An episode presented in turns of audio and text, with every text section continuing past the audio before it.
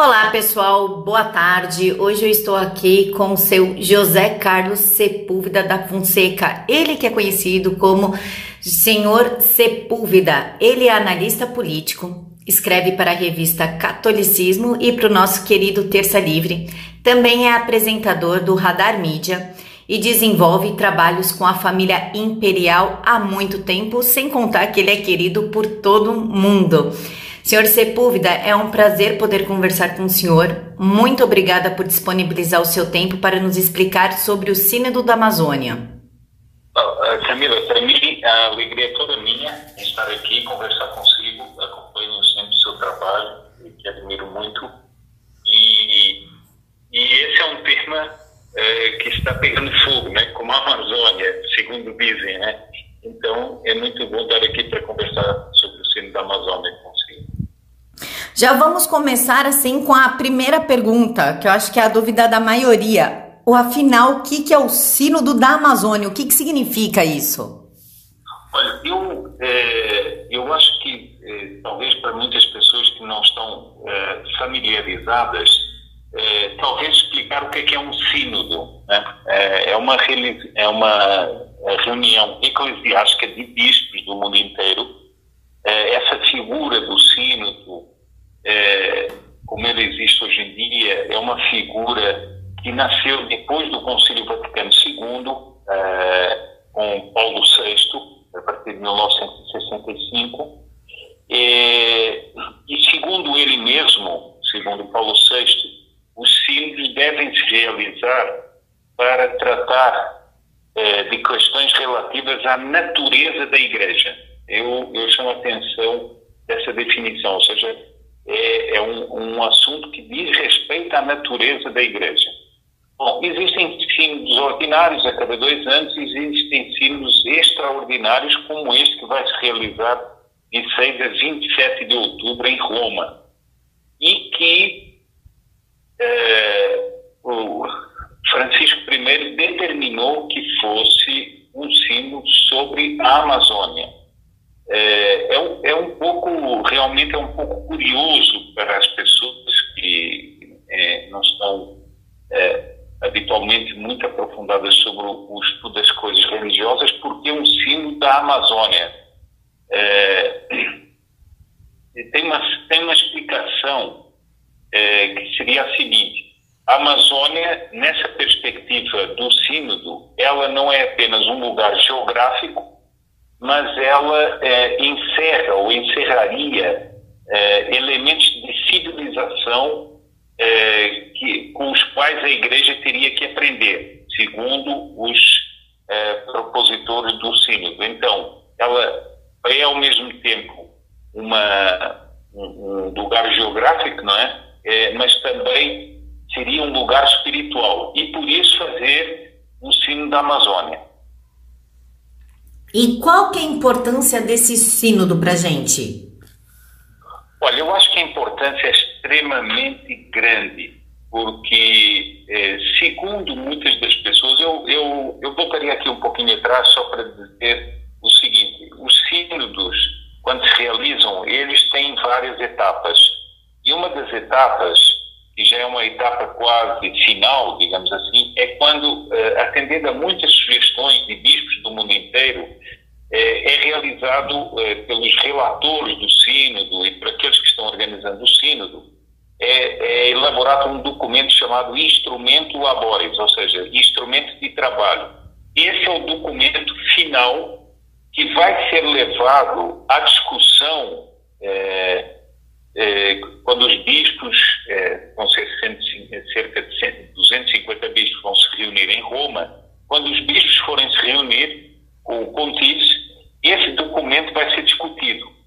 É, bom, e qual é a importância desse sino? Eu diria, numa explicação rápida, que a importância se divide em duas faixas, se nós pudéssemos dividi-las assim. Uma faixa é uma faixa especificamente teológica, litúrgica, canônica, porque ela diz respeito a novas formas e isso é o que está despertando uma grande reação dentro nos meios católicos a novas formas de organização da Igreja. A Igreja uma série de séculos de tradição da sua estrutura e proporia novas formas eh, de organização, novas formas de teologia, novas formas de liturgia. Eh, nós teríamos, por exemplo, os sacerdotes eh, casados, nós teríamos cultos que misturariam as crenças pagãs eh, com, ah, com os cultos católicos e uma série de transformações nessa linha. Um outro aspecto que é muito importante é que a Santa Sé, e eu poderia depois eh, explicar isso, vai se imiscuir num assunto, ou propõe se imiscuir num assunto que não está na sua missão espiritual, que é a questão da Amazônia enquanto território, o destino que deve ser dado à Amazônia, o tipo de agricultura que deve ser usado na Amazônia ou não, o tipo de desenvolvimento que deve ser aplicado nas zonas da Amazônia.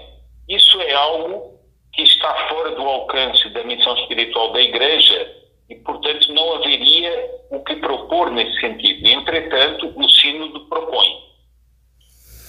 E, senhor Sepúlveda, eu li em uma reportagem, não sei se é verdade, que o Papa prega uma nova concepção de igreja na Amazônia. Eu gostaria de saber se isso é verdade e qual a sua concepção sobre isso e o que, que ele pretende fazer caso isso seja verdade. Olha, é, é, nós, é, evidentemente que, por enquanto, nós não podemos ainda falar muito sobre é, especificamente as intenções do Papa. Por quê? Porque Evidentemente, ele está envolvido com esta, com esta convocação do Sínodo, ele está envolvido com os materiais que estão, é, que estão sendo elaborados para o Sínodo, mas ele ainda não publicou o que será o documento final, que será uma exortação apostólica a partir do que se discutiu no Sínodo. Entretanto, o relator do Sínodo, que é, o, que é Dom Cláudio é, brasileiro, é, que, além de ser relator do Sínodo, é porta-voz do Pontífice, tem dito que o Papa deseja tal coisa, deseja tal outra, portanto, nós estamos ainda numa espécie de lusco-fusco das coisas que ele pretende.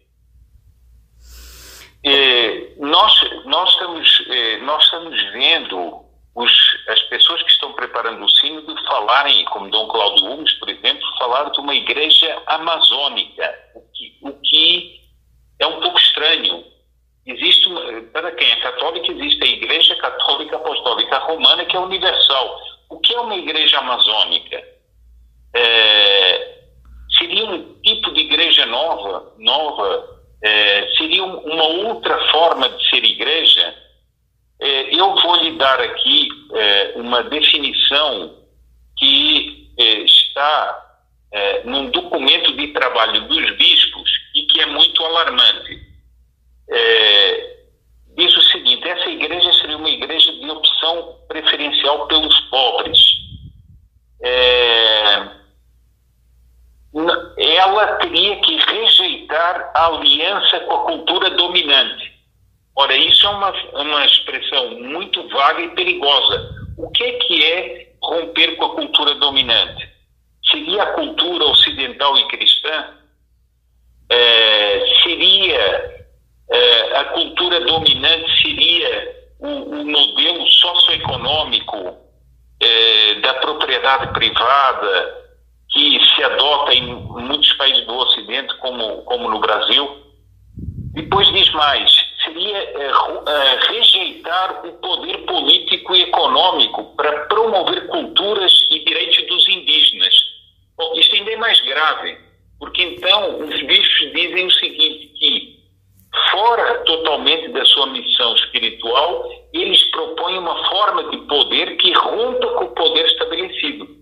Ora, isso é uma proposta de uma insubordinação em relação ao poder instituído que é as autoridades brasileiras, no caso do Brasil. É, depois diz o seguinte, que é preciso continuar com demarcações de terras indígenas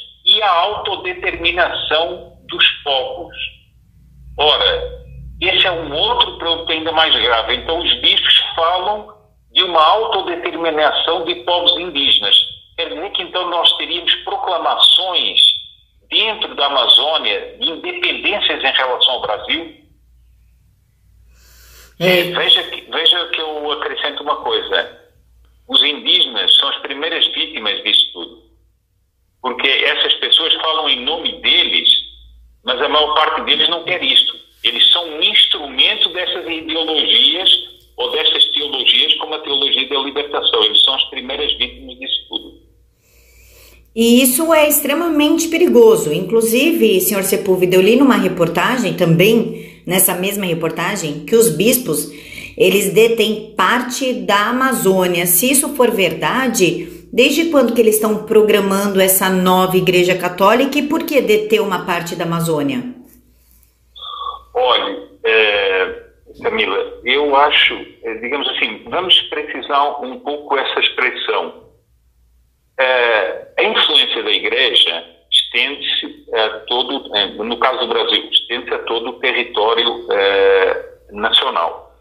E, evidentemente, também a Amazônia, onde outrora os missionários exerciam a sua função é, reta, função de tentar levar aos indígenas a verdade do Evangelho e também noções de civilização, de progresso, de desenvolvimento. Acontece que, e por isso, uh, nós temos as circunscrições eclesiásticas, são os bispados, as bispados, etc., onde esses bispos uh, têm, têm o seu mando. Acontece que a corrente da teologia da libertação, eh, desviando e manipulando essa missão da igreja, pretende tomar um exercício temporal do poder eh, nessas regiões. Ora, isso é que é grave. Eh, eles, então, eh, estão dispostos a tentar manipular indígenas para criar pequenas repúblicas que seriam repúblicas manipuladas por missionários, por eclesiásticos, é, muitos deles, ou quase todos deles, ligados à teologia da libertação. Isso com colaboração de ONGs e de outros é, órgãos internacionais. Isso realmente é muito perigoso. Então, querendo ou não, esse, a atitude do, do Bolsonaro, a decisão de fazer um monitoramento militar, então ele é importante e necessário. Olha, eu, eu sei que para muita gente é, soa assim à primeira vista algo de incompreensível. Ah, o Bolsonaro, o governo do Bolsonaro está fazendo uma vigilância militar. É, até se falou, é, o governo vai bater de frente com o Vaticano, o, o, uh, o governo está espionando os bispos. É claro que são tudo expressões demagógicas é, lançadas pela imprensa muitas vezes a imprensa de, eh, de esquerda, é, sobre um assunto que é muito grave. Se me permite, eu vou, fazer, eu vou dar aqui uma explicação muito rápida para as pessoas poderem entender. Claro. Quando, quando Nosso Senhor, Jesus Cristo, instituiu a igreja, ele instituiu, na famosa, quando ele disse a famosa frase, dai a César o que é de César e dai a Deus o que é de Deus, ele não disse para não dar a César, ele disse o seguinte: dai a César o que é de César e dai a Deus o que é de Deus. O que é que Nosso Senhor fez com essa frase? Ele distinguiu os dois poderes. Existe um poder temporal, César, e existe um poder espiritual, Deus. Ou seja, existe a igreja e existe o Estado. Esses dois poderes têm alçadas diferentes eles devem, segundo a doutrina católica, devem colaborar para o mesmo fim, mas eles são independentes. Então, o Estado não pode se miscuir nos direitos da Igreja. Vamos dar um exemplo muito fácil. Nós não podemos admitir, por exemplo, que o governo, já estamos falando do governo Bolsonaro, que o governo Bolsonaro diga o seguinte: eu quero que o bispo de São Paulo seja este, o cardeal de São Paulo seja este. Ele não pode. Isso é uma intromissão indevida do poder temporal no espiritual.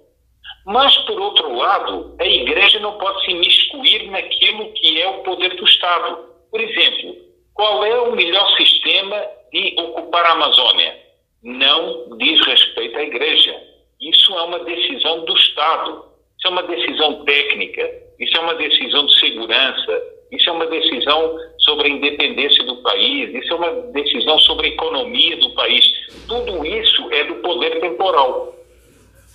Só há uma coisa em que a igreja se pode imiscuir, é se essas propostas envolverem de respeito ao reino de Deus. Mas fora isso, isso é uma determinação eh, do poder temporal. Ora, quando os bispos começam a dizer que eles vão promover a autodeterminação dos povos na Amazônia, que eles querem eh, apelar para organismos internacionais para intervirem na Amazônia, eles estão ameaçando a soberania brasileira. Sim. E por isso eles estão cometendo, eles estão, é, eles estão se intrometendo naquilo que eles não devem.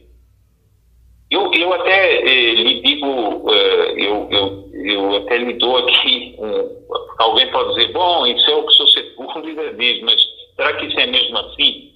O, eu, eu estou com um artigo diante de mim que é escrito por uma pessoa chamada Félix Capanema, que é um artigo publicado no site do Instituto Clínico Corredor de Freire, em que ele eh, mostra uma crítica feita pelo cardeal Walter Brandmüller, um grande, um grande historiador da igreja, um grande eh, homem muito culto na igreja, em que ele começa exatamente por dizer isso. Ele diz o seguinte: esse instrumento labores do sínodo não trata quase de assuntos espirituais é, e, e, que tenham a ver com o Evangelho. É, ele, agora eu leio as palavras dele, realiza-se uma intromissão agressiva em assuntos puramente temporais do Estado e da sociedade do Brasil. Há que se perguntar o que a ecologia, a economia e a política têm a ver com o mandato e a missão da Igreja? E, acima de tudo, que competência profissional e autoridade tem o sino eclesial dos bispos para emitir declarações nesses campos? Ou seja, qual é a autoridade que tem os bispos para dizer se há ou não aquecimento global? Qual é a autoridade que eles têm para dizer se a Amazônia deve ser explorada de maneira. Não tem essa autoridade. Bom, isto é um grande teólogo, o cardeal Walter Brandmüller, que está dizendo então a nossa soberania nacional realmente corre risco. Corre risco. Dita por um cardeal que é alemão. Está dito aqui por um cardeal que é alemão e dizendo o seguinte, a intromissão que o Senhor está fazendo faz correr risco a soberania nacional, sim. E frente a tudo isso, senhor Sepúlveda, o que que nós, quanto cidadãos, quanto brasileiros e cristãos, podemos fazer? Eu acho que o, o primeiro dever é, nosso é esclarecer as pessoas, que é, por exemplo, uma das metas do seu canal. É levar as pessoas a verdade sobre os fatos. Levar as pessoas o que, é que está acontecendo. Infelizmente, muitas vezes, na imprensa, é, as coisas são distorcidas. Mas o mais grave é que não é só na imprensa. Se nós lermos alguns documentos eclesiásticos, há sérias distorções, inclusive factuais e científicas, empregadas ali. Como, por exemplo, dizer que a Amazônia é o pulmão do mundo, aterrorizando as pessoas com afirmações científicas sem fundamento. Então, o que é que nós temos que fazer? Nós temos que levar as pessoas a esses esclarecimentos é, estudar, eu, eu digo muito, aprofundar-se nesses assuntos para poder conversar. E porque há pessoas que vêm é, assim influenciadas por slogans e não sabem o que é que realmente está acontecendo. E eu acho que nós temos essa obrigação. E por isso acho muito importante esse, esse trabalho que está propondo aí no canal de esclarecer sobre o sino da Amazônia. Senhor Sepúlveda, muito obrigada pelo seu tempo. Eu sei que o senhor tem um montão de coisa para fazer e por isso eu agradeço muito mesmo a sua disponibilidade de horário. E eu aproveito aqui a oportunidade para pedir uma nova entrevista quando terminar esse sínodo, que termina no final de setembro, não é? é exatamente. Ele, ele na realidade, ele vai de 16 a, 17 de setembro. E os... não, 6 a, não, 6 a 27 de outubro, desculpa. 6 a 27 de outubro. E o senhor aceita esse convite, então, para depois eu a gente. Aceito, com muito gosto, com muito gosto. Porque aí já poderemos falar com mais propósito sobre o que foi decidido. É exatamente isso que eu quero discutir, o que foi decidido nesse sínodo e o quanto o país corre risco. Então, está aceitado? Está aceito o, o, convite. Ai, muito obrigada, senhor Sepúlveda. Pessoal, espero que vocês tenham gostado curta, compartilha, vão lá no canal do seu Sepúlveda, que é o Radar Mídia, acompanhem ele no Terça Livre. Muito obrigada pela sua disponibilidade. É muito enriquecedor conversar com quem realmente entende de assunto, que não é especialista de Globo News, não é, senhor Sepúlveda? graças a Deus, graças a Deus não. Eu que agradeço muito, Camila, pelo convite, pela amabilidade e por, pelo convite de estar aqui para falar para o público do seu canal. Muito obrigada, seu Sepúlveda.